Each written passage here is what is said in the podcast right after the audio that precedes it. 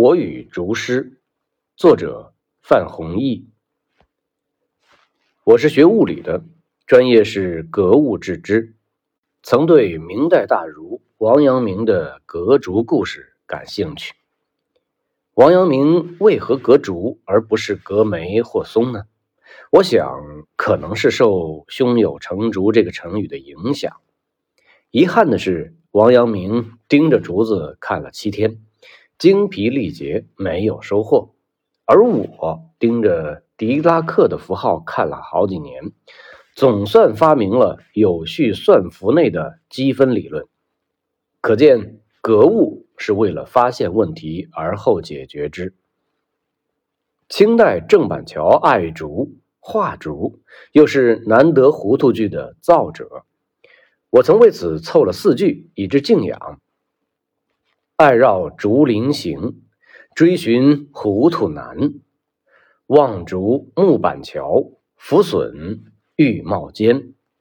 此处也将郑板桥的入世与出世的矛盾统一比喻在竹上。关于竹，文坛有不少诗和对联，带“竹”字的成语也不少，如青梅竹马、破竹之势、品竹调丝。竹篮打水，竹青松瘦，竹烟波月，丝竹管弦，破竹见灵，铺书见竹等等。除了竹篮打水、罄竹难书，其他都是褒义的。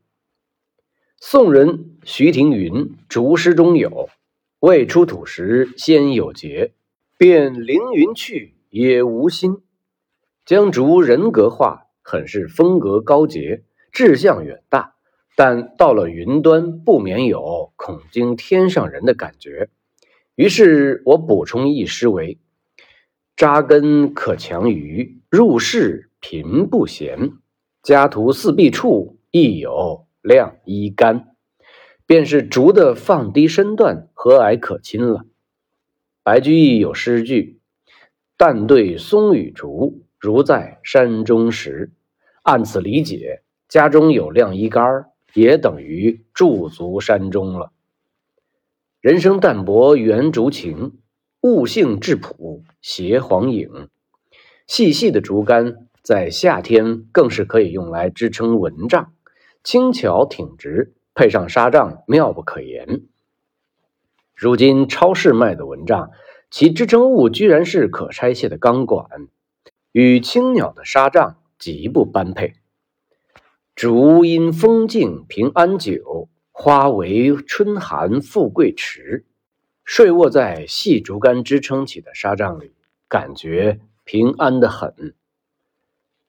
有一次去佛子陵，看到漫山遍野很多粗壮的竹笋，便写了一副对联：“山笼烟雾湿参差，笋拔高洁叹虚无。”这与讽刺联“山间竹笋，嘴尖皮厚腹中空”形成鲜明对照。可见，同样一个东西，在张三看是优点，而在李四的评价中却可能是缺点。人言可畏，竹若有灵，不知作何感想了。在佛子岭旅游景点入口处。